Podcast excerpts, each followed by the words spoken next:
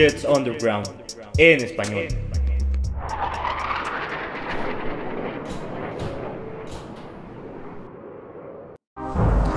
Bienvenidos aquí en la cabina. Wow, ¿escucharon ese, ese trueno? Espero que no. Eh, no sé si se puede escuchar con el micrófono no.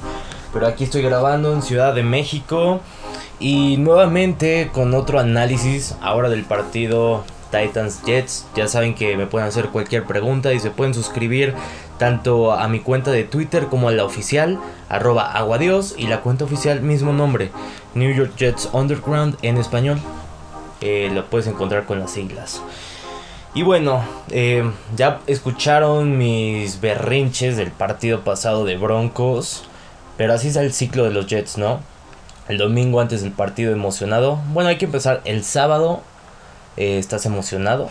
incluso piensas que los Jets pueden hacer un offset. El domingo estás súper nervioso. Termina el partido una decepción total.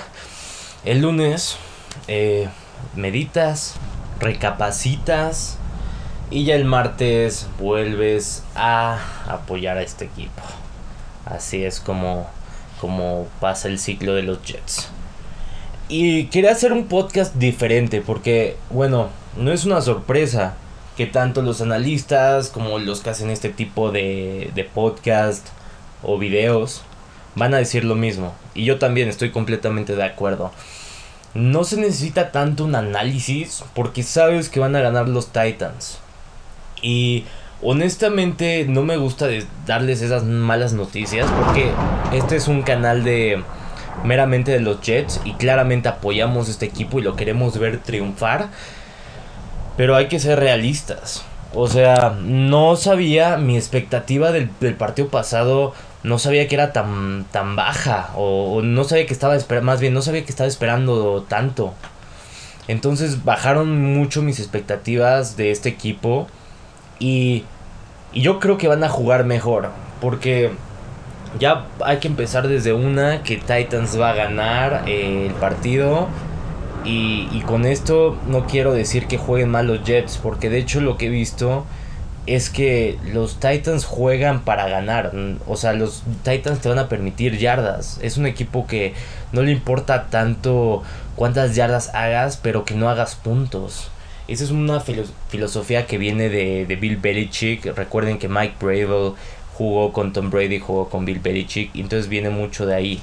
Pero mi razonamiento es, ok, los Jets van a jugar mejor, van a tener muchas yardas, quizás uno que otro touchdown, pero ¿cuántos touchdowns necesitas para ganarle al partido? O sea, mi, punto es, aunque los Jets jueguen fenomenal, ese creo que sí se escuchó en mi micrófono, estuvo muy fuerte. Volvemos al, al podcast, entonces estaba hablando acerca de la defensa de, de Titans, que te permiten muchas yardas y pocos puntos, y aunque te, le permitan a los Jets touchdowns, hay que pensarlo así. ¿Cuántos touchdowns en serio necesitas para ganar el partido? Necesitas mínimo cuatro, yo creo. Y aquí te va la onda. Este, analizando este equipo, la defensa de Titans juega un 3-4 normal. Juega a zonas, cover 3 más que nada. Van a permitir mucho el juego terrestre de los Jets.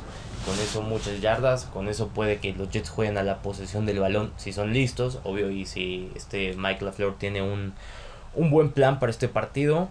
Pero ahora vamos a hablar un poquito de la ofensa de Titans. Porque igual y los Jets están en dos touchdowns, que para mí ya sería mucho. Pero checa esto. La ofensa de Titans tiene a su trinidad, por no nombrar a todos. Tiene a Julio Jones, Ryan Tannehill y Derrick Henry. Ahora también puedes nombrar a este AJ, AJ. Una disculpa, esta tormenta estaba interrumpiendo el podcast, pero continuamos. Aquí yo puedo editarlo, no se preocupen. Yo estaba hablando de AJ Brown también. Tienen a un jugador que se llama Westbrook, que lo estoy viendo y que está desarrollándose como un buen receptor. Chester Rogers, que para mí es como un Braxton Berrios 2.0, muy bueno.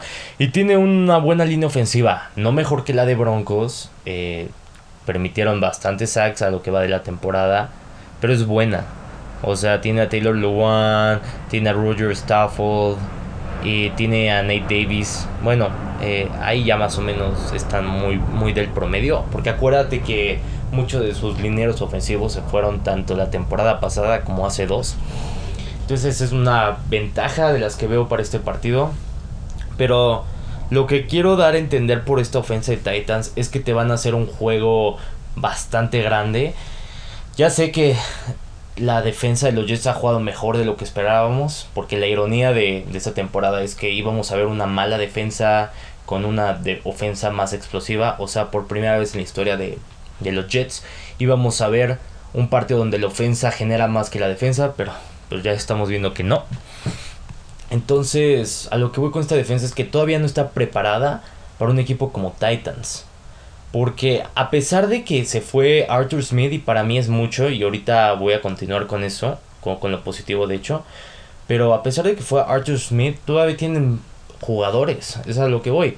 Y si el front seven de los Jets decide frenar la carrera como todos, todos los equipos con los que han jugado, Cardinals, eh, Colts y Seahawks, todos han tratado de frenar la carrera, pero el problema es si frenas la carrera, también tienes una oportunidad aérea y tienes a Tannehill.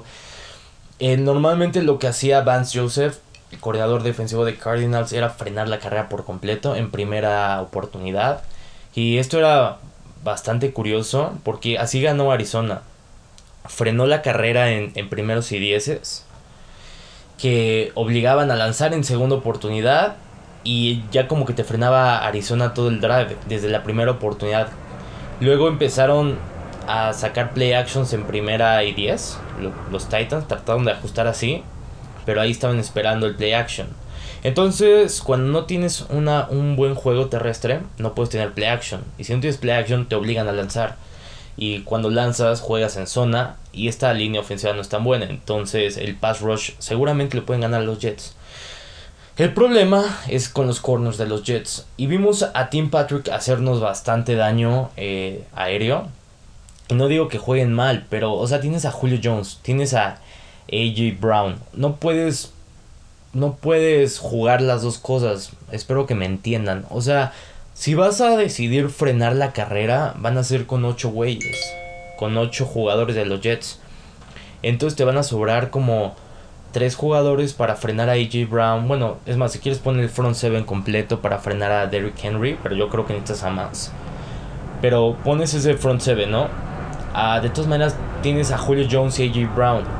Que no, no, no creo que Bryce Hall, no creo que Michael Carter juega de slot, entonces hay que, hay que omitirlo tantito. No creo que Brandon Eccles te cubran a esos jugadores.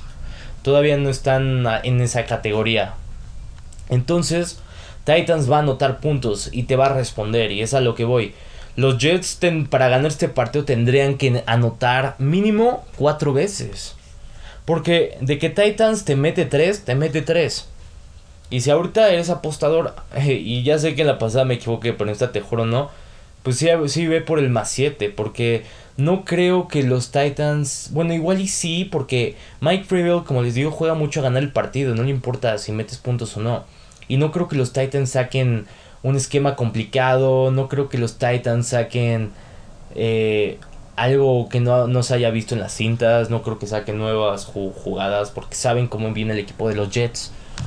Entonces, lo que quiero decir es que Mike Gravel se va a ajustar a lo que los Jets le den. Si les meten touchdown va a tratar de responder y así va a estar jugando. Y eso lo vimos en el partido de los Seahawks y también en el de los Colts. Y y bueno, ya que les dije esto, eh, fui muy capitán obvio y ya saben, y todos están diciendo lo mismo, va a ganar Titans, vaya sorpresa. De hecho, no me imagino ni una persona que diga que van a ganar los Jets. Sería el offset del año, sin ningún problema, porque Titans es un equipo que es contendiente a los playoffs y va a ganar su división. Pero yo me quiero enfocar más en qué es lo que pueden hacer los Jets para mejorar. Antes de eso, quiero decirles cómo es que yo me imagino que va a jugar este partido Jets. Mira, vimos un partido donde la línea ofensiva, ya viendo el All 22, el All 22 es cuando ves a los 22 jugadores, tanto 11 ofensivos como los defensivos de los dos equipos. Pude notar que sí hubo errores en todos los aspectos, como dijo Robert Sale en la conferencia de prensas. Y lo curioso es que cuando la línea ofensiva le daba tiempo a Zach Wilson de lanzar, los receptores no cachaban o si los receptores tenían esta separación, lograban separarse un poco de, de los corners. No le daban, eh, la línea ofensiva fallaba. Y bueno, ah, y cuando todo funcionaba, o cuando más o menos veíamos ritmo de Zach Wilson, Mike LaFleur sacaba unas jugadas que estábamos en duda. Seguramente ya vieron ese famoso video donde hay tres receptores de los Jets corriendo la misma ruta. Entonces, es mucho, es un partido mucho de comunicación. Eh, yo creo que es lo principal, es ver el desempeño de Mike LaFleur. Que también quiero hablar un poquito de Mike LaFleur eh, en un momento. Lo voy a dejar para el final, porque no, no, no quiero confundirlos y quiero que esto sea ordenado. Entonces, ¿cómo veo que va a jugar los Jets? Van a tratar de correr el balón. Yo creo que van a correrlo mucho, mínimo 30 touches. Eh, ahorita se me lastimó un jugador en el fantasy, Christian McCaffrey, imagínate. Pero metí a Michael Carter a ver qué tal nos va. Yo creo que van a correr bastante. De hecho, Titans, como les digo, van a dejar, van a permitir yardas por parte de los Jets. Mm, obviamente no es el plan, pero juegan mucho a cover 3. Disparan con con 5 y hacen el pass rush con 4. Entonces vamos a ver mucha carrera por parte de los Jets. Yo creo que se va a ver más ordenada la ofensa. Pero eso no quiere decir que vayan a meter tantos touchdowns. O sea, mi intención es que sí se vayan por 4 y ya veríamos un buen partido. Pero lo veo poco probable luego de esa. luego de ese partido que, que jugaron contra Broncos. Entonces hay que dejarlo como incógnita. La defensa de los Jets va a jugar a contener a Derrick Henry como le estaba adelantando hace un momento. Y no creo que jueguen hombre a hombre, yo creo que van a jugar un... Bueno, sí, yo creo que pueden jugar un, un tipo de, de hombre a hombre y dejar... Es que no tienen safeties, ¿verdad? Está Marcus May y el otro safety que es Colbert, que lo agarraron, lo agarraron en la escuadra de prácticas. Mm. Bueno, yo creo que se van a enfocar principalmente en, en bajar a Derrick Henry. Y vamos a ver cómo juegan cómo juega el perímetro de Jets. Porque sí me da. Sí quiero verlos jugar, la verdad.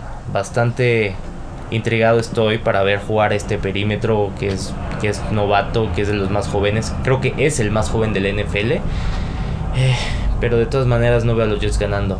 Ahora, lo que sí quería de lo que sí quería hablar en este podcast es qué pueden hacer los Jets para mejorar, tanto externamente como internamente. Porque este equipo no es el que nos estaban dando en papel. Este equipo se ve bastante mal. Y algo de lo que quiero hablar es que tenemos que traer a un veterano. O sea, alguien con el que Zach Wilson pueda hablar. Porque Mike LaFleur también es novato. Es su primer año coachando. Es su primer año como coordinador ofensivo. Y el plan era que este George Knapp fuera esa figura veterana a la que Zach Wilson pudiera acudir y decirle todas sus dudas y que George Knapp lo pudiera aconsejar. Pero ya sabemos que el pasado verano George Knapp eh, tuvo un accidente de bici y, y lamentablemente murió. Descansa en paz George Knapp. Pero bueno, de todas maneras tenemos que acudir y tenemos que tratar de solucionar ese hoyo que tenemos. Porque si necesitamos un veterano y se ve que alguna vez Zach Wilson se ve perdido. Se tarda de más. Necesita eso que Sam Darnold tuvo con Josh McCown. Y hablando de Josh McCown, yo creo que sería una buena idea traer a Josh McCown de regreso. Y esto sería posible. Sí, sí sería posible. De hecho, acabo de ver una entrevista que Brian Costello, reportero de New York Post para los Jets, le hizo a Josh McCown en uno de sus podcasts que se llama Gangs All Here. Lo puedes escuchar, está en inglés. Y prácticamente le pregunta a Josh McCown, ¿estarías dispuesto a regresar a la NFL como coach o como jugador? Y él le dijo, bueno, yo no me he cerrado a nada, me pueden hacer la oferta. O sea, dando como a entender que sí lo pensaría y sí lo haría. Y yo creo que Josh McCown será un muy buen coach de corebacks Ahorita tenemos uno, podría ser asistente incluso de, del coordinador ofensivo. Me gustaría ver a mucho a Josh McCown en este equipo. Se habla que Josh McCown es una persona bastante, es una muy buena persona. Se habla de que Josh McCown es querido por todos los jugadores y además tiene una experiencia gigantesca y ha jugado con, con como 15 equipos de la NFL Entonces ya, ya está esa parte. Ha jugado como titular de coreback y tiene experiencia en la NFL de más de 10 años. Entonces eso es lo que me gustaría ver de corebacks. Digo, de, de cocheo. Porque te tienes que preguntar. ¿Cuándo te termina la luna de miel de Robert Sala? Porque ya estamos viendo que cosas necesitan que cambiar. Y eso es lo que hace tu head coach. Necesita cambiar las cosas. Tiene que hablar con Mike LaFleur. Tiene que ponerlo en el press box en vez de en vez de traerlo abajo o tiene que involucrarse más en la ofensiva o tienes que meter a Denzel Mims. Y hablando de Denzel Mims, este juego sí va a jugar. Bueno, depende de la situación de Elijah Moore, pero no hay excusa. Como les decía en mi video llorando y desquitándome y desahogándome, no hay excusa para que no metas a Denzel Mims este partido. Los receptores no podían crear separación y estaban fallando muchos pases, o sea, no estaban cachando nada. De hecho, Braxton Berrios falló, este, no cachó un pase que le cayó en las manos al defensivo y le causó una intercepción a Zach Wilson. Creo que Zach Wilson tiene tres intercepciones, me parece, por culpa de sus receptores. No sé, tengo que checar ese dato. Entonces, sí tenemos que ver cambios que haga Robert Sala. No sé, tengo que ver. Y tiene que mejorar este equipo. Porque algo que me da miedo es que como coach, y lo, veía, lo veníamos diciendo desde el principio de la temporada, vamos a ver partidos malos y vamos a ver jugar, eh, vamos a ver perder a los Jets, pero al menos vamos a saber que van a estar progresando. Pero no estamos viendo eso, estamos viendo regresión, estamos viendo cómo este Zach Wilson está regresando, eh, como también el equipo está como en esta regresión. Entonces no me gusta, no me gusta, yo quiero ver progreso. Y eso me da, me levanta dudas en Robert Sale. O sea, tenemos que ver un buen progreso, entonces, y, porque si no, Sale no sería el coach. Y ya tenemos que empezar a pensar en otro entrenador y en otro rebuilding y sería otra vez el ciclo de los Jets. Y también eso te hace pensar si Joe Douglas ha hecho un buen partido o no. Porque la gente ya está pidiendo la cabeza de Joe Douglas. Personalmente yo no, yo no creo eso. Aunque Joe Douglas construyó la línea ofensiva que dijo que iba a jugar bien. Y de hecho antes de que empezara la temporada todos pensábamos que en papel esta línea ofensiva se veía competente. Pero pues no es así. No sé qué está pasando. Greg Van Roten está siendo muy tóxico. También Conor McCorn está siendo medio tóxico. Estamos viendo en Twitter cómo están reaccionando a comentarios. Cómo Greg Van Roten habló de su coreback. Y también de Mike LaFleur. Este, dijo que Mike LaFleur tenía que correr más. No lo dijo tal cual. Lo dijo como que les faltó correr más en el partido y que Zach Wilson tiene que aprender a, a lanzar la pelota más rápido o a tirar la pelota. Entonces Joe Douglas, yo creo que han hecho un buen trabajo en lo que va. Sus jugadores están en injury reserve, pero tiene que de algún modo ayudar en este momento a Zach Wilson. Si no, no vamos a ver un, un, progreso. Y es lo que más me importa. No me importa si tienes que tradear una cuarta por Zach Ertz. Me gustaría ver un trade de Ahorita se, habla mucho de OJ Howard. OJ Howard está en el trading block. Me gustaría tradear a Crowder y una quinta por OJ Howard. O ni siquiera, yo creo que una directa de Crowder por OJ Howard. Porque ya se me hace bastante raro y lo venía diciendo desde hace dos semanas. Crowder se supone que iba a jugar contra Panthers. Pero luego su lesión, la ingle, como que se agravió. Bueno, no, de hecho no se agravió él decidió no jugar por precaución y los jugadores tienen su derecho. En la, eh, perdón, en la asociación de jugadores dice que pueden decidir si jugar o no. Eh, pero sí, se me hace muy raro. O sea, prácticamente creo que quieren tradear a, a Crowder. Y eso me levanta dudas ahora en, en los coaches. Porque no estaban jugando, no estaban metiendo a jugar a Morgan Moses. Acuérdate que al principio estaban metiendo a jugar a Fant. Y ahorita Moses es el mejor, es el mejor tackle entre ellos dos y en general, yo creo. Tampoco estaban metiendo a jugar a Ty Johnson al principio y estaban metiendo a Coleman. Entonces, esas cosas y esos detalles que fallan los coaches para poder aprovechar el talento de sus jugadores me levanta bastantes dudas. Y así quería terminar. O sea, tenemos que ver cambios, tenemos que ver cómo en vez de adaptar todo el esquema de San Francisco a los Jets, tratar más de aprovechar lo que tienes. Tienes a Ty Johnson. Ah, que por cierto, Ty Johnson. Ya vi también la cinta y falló bastantes bloqueos. Falló bastante. Bastantes pases. Y sí, es muy bueno explotando. Pero yo creo que sí necesitamos a ese jugador potente. Yo creo que tenemos que ver más a Josh Adams o a Perrine que, que a Ty Johnson. Y aunque suene loco si Ty Johnson solo sirve para correr, pues yo creo que la NFL moderna ya no es así, ya no es de que necesitas un jugador potente, a excepción de Derrick Henry y eso que Derrick Henry cacha y bloquea, pero necesitas más un jugador con el que puedas confiar tanto en los pases como en bloqueos. Entonces me gustaría ver más a Pirine o a, o a Josh Adams, que Josh Adams te hacía un promedio de 5 yardas por acarreo. Entonces sí, para terminar me gustaría ver más esta adaptación de los coaches y esta forma de aprovechar más a tus jugadores. Como estás haciendo con, con tu defensa, que cambiaste a bastantes safeties como Nasser Dean, como Sherwood, a linebackers.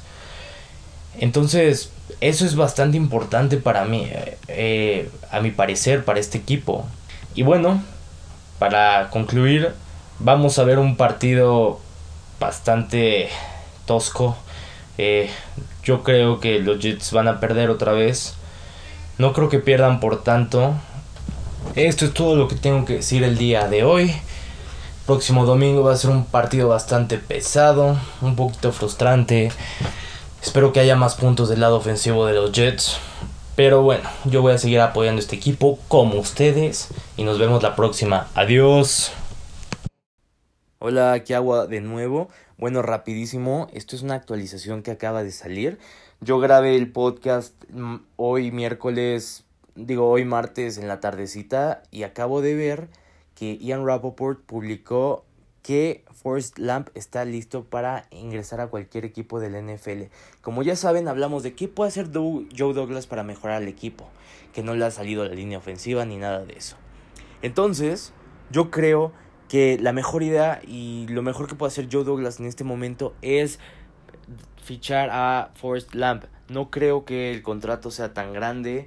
Yo creo que puedes dar un año. Y haría sentido por parte del todo el dinero que le quitaron a Crowder, los 5 millones y todo lo que tenemos disponibles para este y el próximo y el próximo año. Entonces sí, eso es una buena idea y es todo lo que tenía que decir. Seguramente los, los va a mantener actualizados conforme vaya pasando la semana. Y yo creo que voy a hablar de esto más a detalle, quizás el sábado o en otro podcast. Ahora sí, me despido.